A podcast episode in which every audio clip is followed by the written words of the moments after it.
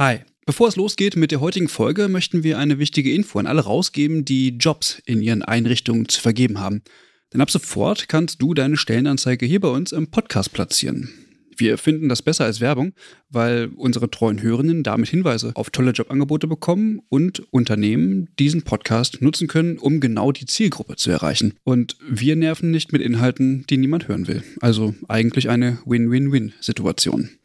Wenn du also eine Stellenanzeige hast, am besten natürlich für akademisch Pflegende, dann schreib uns eine Mail an hallo@übergabe.de. Übergabe hier mit UE. Wir veröffentlichen dann die Anzeige hier mit den relevanten Infos. Wir freuen uns auf deine Mail und wünschen viel Spaß mit der heutigen Folge.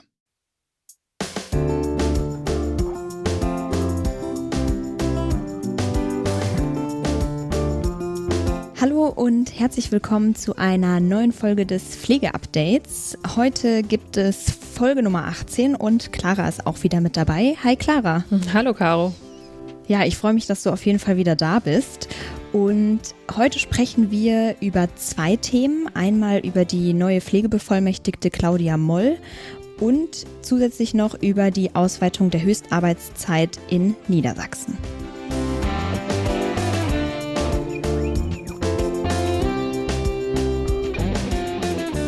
Ja, zu unserem ersten Thema. Viele haben es ja schon mitbekommen und es wurde ja auch erwartet, nach der Wahl und Ernennung von Karl Lauterbach als neuer Gesundheitsminister stand es ja quasi schon fest, dass das Amt des Pflegebevollmächtigten damit auch neu vergeben wird. Andreas Westerfellhaus, der unter Jens Spahn zum Pflegebevollmächtigten ernannt wurde und dieses Amt die letzten vier Jahre doch recht ja, nachdrücklich ausgefüllt hat. Wir erinnern uns an unser letztes Interview mit ihm auf dem Deutschen Pflegetag ist ja von der CDU und kann dann natürlich in einem SPD-geführten Ministerium dementsprechend nicht im Rang eines Staatssekretärs bleiben. Ja, und dann war es am 12. Januar soweit. Das Bundeskabinett hat Claudia Moll zur neuen Bevollmächtigten der Bundesregierung für Pflege ernannt. Und wir wollen natürlich heute mal so ein bisschen schauen, was sie so für eine Person ist und sie ein bisschen genauer vorstellen. Als erstes zu sagen ist natürlich, Claudia Moll ist seit vier Jahren Bundestagsabgeordnete der SPD und wurde auch als Direktkandidatin der Städteregion Aachen in ihr Amt gewählt. Und vor ihrer hauptamtlich politischen Karriere hat sie 30 Jahre lang als Altenpflegerin gearbeitet, hat also ja doch deutliche Expertise in dem Bereich äh, Langzeitversorgung und hat auch eine Weiterbildung in Richtung Gerontopsychiatrie absolviert. Sie ist zudem seit mehreren Jahren Mitglied in diversen Verbänden, darunter auch im Sozialverband Deutschland und der Gewerkschaft Verdi. Außerdem, das müssen wir jetzt als Podcast dann auch mal erwähnen, hat sie ihren eigenen Podcast Moll am Montag. Also wer da Interesse hat, kann da auch gerne mal auf ihrer Website reinhören. Ja, aber jetzt mal zu ihrem neuen Amt als Pflegebevollmächtigte der Bundesregierung. Da kommen ja dann auch ein paar neue Aufgaben auf sie zu. Ja, auf jeden Fall. Vielleicht aber noch mal kurz ein paar Schritte zurück, so als Hintergrund. Das Amt des Pflegebevollmächtigten oder der Pflegebevollmächtigten wurde 2014 unter Hermann Gröhe, der ja damals Bundesgesundheitsminister war, erschaffen und mit Karl-Josef Laumann besetzt. Und der hatte damit zu dem Zeitpunkt dann gleich drei Ämter inne. Also also er war Patientenbeauftragter, Pflegebevollmächtigter und Staatssekretär. Und auf ihn folgte dann Andreas Westerfellhaus unter Gesundheitsminister Jens Spahn und nun eben Claudia Moll. Also sie ist tatsächlich auch jetzt die erste Frau, die dieses Amt bekleidet. Und ja, was kann man so sagen zu dem oder der Pflegebevollmächtigten? Primär ist sie in dem Fall jetzt, Claudia Moll, für die Interessen der Pflegebedürftigen verantwortlich oder steht dafür ein und ist auch Ansprechpartnerin für alle Pflegenden. Sie wird bei Gesetzgebungs- oder Verordnungsverfahren oder Vorhaben von den Ministerien und Behörden im Punkto Pflege einbezogen und arbeitet dabei unabhängig und hat Zugang zu einem multiprofessionellen Team, das sie bei ihrer Arbeit unterstützen soll. Und das eigentlich alles auf dem Rang eines Staatssekretärs oder mit ihr einer Staatssekretärin, aber dazu kommen wir dann später noch. Ja. Wichtig ist ja auch gerade, mit welchen pflegerischen Einstellungen und Zielen sie das Amt ausführt. Und ja, das haben wir uns natürlich auch nochmal genauer angesehen. Zu ihrer Amtseinführung hat sie zumindest auch schon mal deutlich gemacht, was ihre Grundpfeiler der Pflegeagenda sein sollen. Also mehr Wertschätzung, das soll sich auch auf dem Gehaltszettel widerspiegeln. Mitsprache von Pflegekräften ist ihr wichtig. Und äh, in diesem Thesenpapier aus dem Herbst 2020 mit dem klangvollen Titel Gute Pflege machen, kann man dann noch mal ein paar mehr Einblicke in ihre pflegepolitischen Ziele und Schwerpunkte bekommen. Genau, und was man schon vorneweg sagen kann, man sieht, dass ihr Fokus auch in diesem Thesenpapier sehr auf die Langzeitpflege ausgerichtet ist und auf die Altenpflege, wo sie ja auch vorher selbst beruflich tätig war. Und so möchte sie die 13.000 neuen Stellen, die ja von der vorangegangenen Koalition so ein bisschen initiiert, die möchte sie weiterführen, aber dabei den äh, Pflegeheimen die Hürden im Punkto Antragstellung und Nachweispflichten nehmen. Und um mehr junge Menschen für die Pflege zu begeistern und damit auch der Personalnot entgegenzutreten, spricht sie sich für einen Pflegefreiwilligendienst aus, in dem sie ja, die Begeisterung für den Beruf wecken möchte. Und ja, bis es mit dem Personal dann soweit ist, schlägt sie zunächst vor, die vorhandenen Pflegekräfte durch insbesondere mehr Pflegehilfskräfte und in der Langzeitpflege auch durch mehr Betreuungskräfte zu entlasten. Dabei, so stellt sie sich vor, könnten Betreuungskräfte auch beispielsweise mit mehr Befugnissen, also Essen anreichen und Toilettengänge, hat sie hier äh, als Beispiele genannt, gut dafür geeignet sein, dann auch Tätigkeiten zu übernehmen.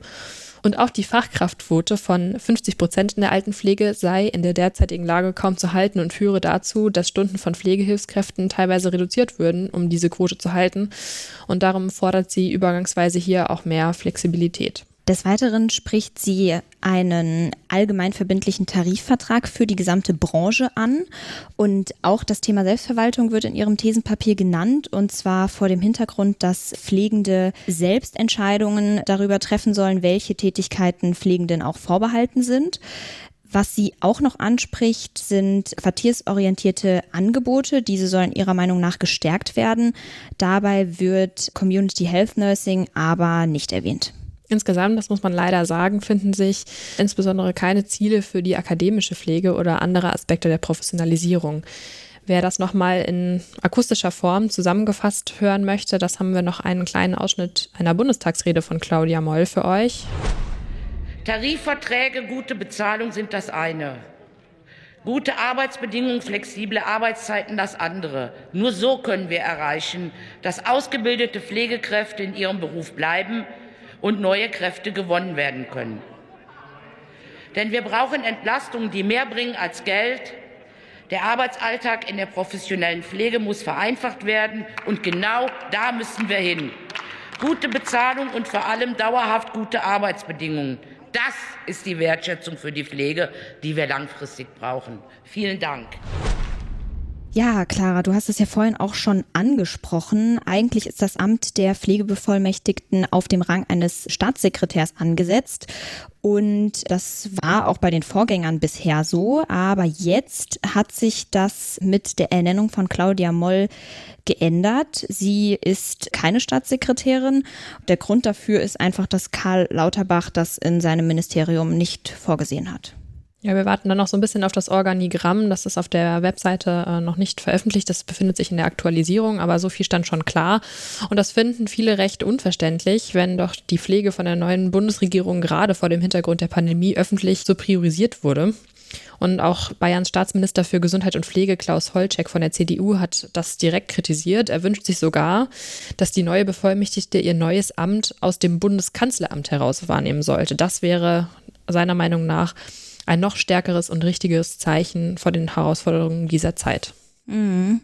Und auch Christine Vogler vom Deutschen Pflegerat hat sich natürlich geäußert. Sie hat dem Tagesspiegel gegenüber betont, dass eine Position, die die Pflege in Deutschland mitgestalten soll, offensichtlich an Inhalt und Funktion verliert. Eine weitere Kritik kommt auch von Markus May, Präsident der Pflegekammer Rheinland-Pfalz. Er hat ihr natürlich gratuliert, aber er sorgt sich auch, ob Frau Moll potenziell in ihrer Doppelfunktion als Bevollmächtigte und Bundestagsabgeordnete ja, den Herausforderungen der Pflege, die ja jetzt gerade nicht sehr gering sind, äh, sich in vollem Maße darum kümmern kann.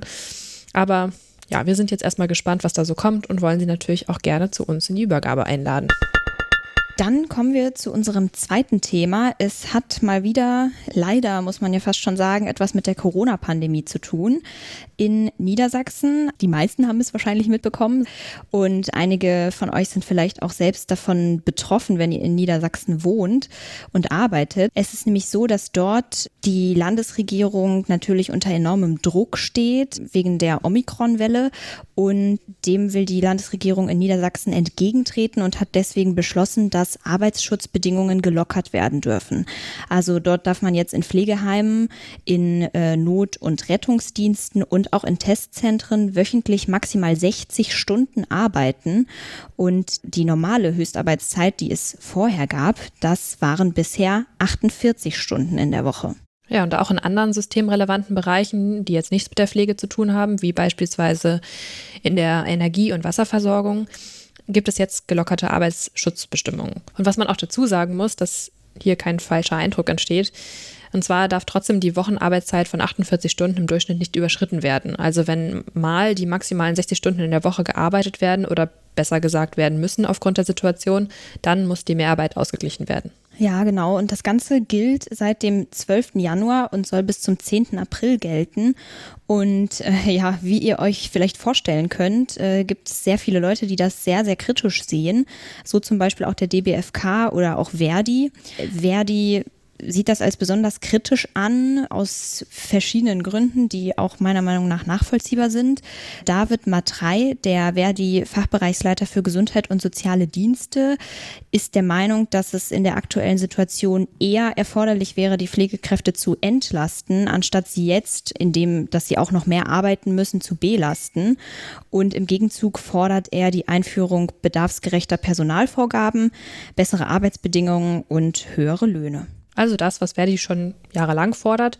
Aber du hast es schon gesagt, auch der DBFK bezieht Stellung, genauer gesagt der DBFK Nordwest, für den Niedersachsen äh, zuständig ist.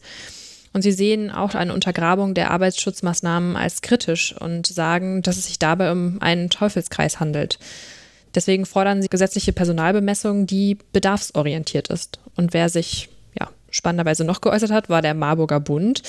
Und Hans Martin Wollenbeck, der Landesvorsitzende, sagt dazu Folgendes. Ich möchte das einmal kurz zitieren, weil ich das doch sehr eindrücklich finde.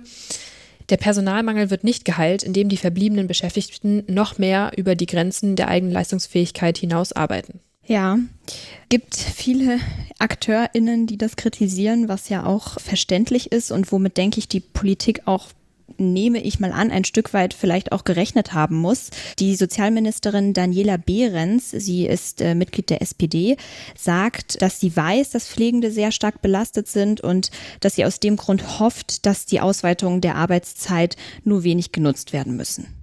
Genau, gut, dass du das noch sagst. Sie sagt aber auch, dass man eben vorbereitet sein möchte auf die schwierige Situation, dass es wichtig ist, die kritische Infrastruktur funktionsfähig zu halten. Wir schauen mal, wie das noch weitergeht, wie häufig vielleicht auch diese Ausweitung der Arbeitszeiten dann tatsächlich genutzt werden muss und wie generell sich die Lage entwickelt. Das ist ja sehr dynamisch zurzeit, vielleicht dynamischer denn je. Wir werden sehen. Auch natürlich mit der ja, neuen Bevollmächtigten Claudia Moll. Ja.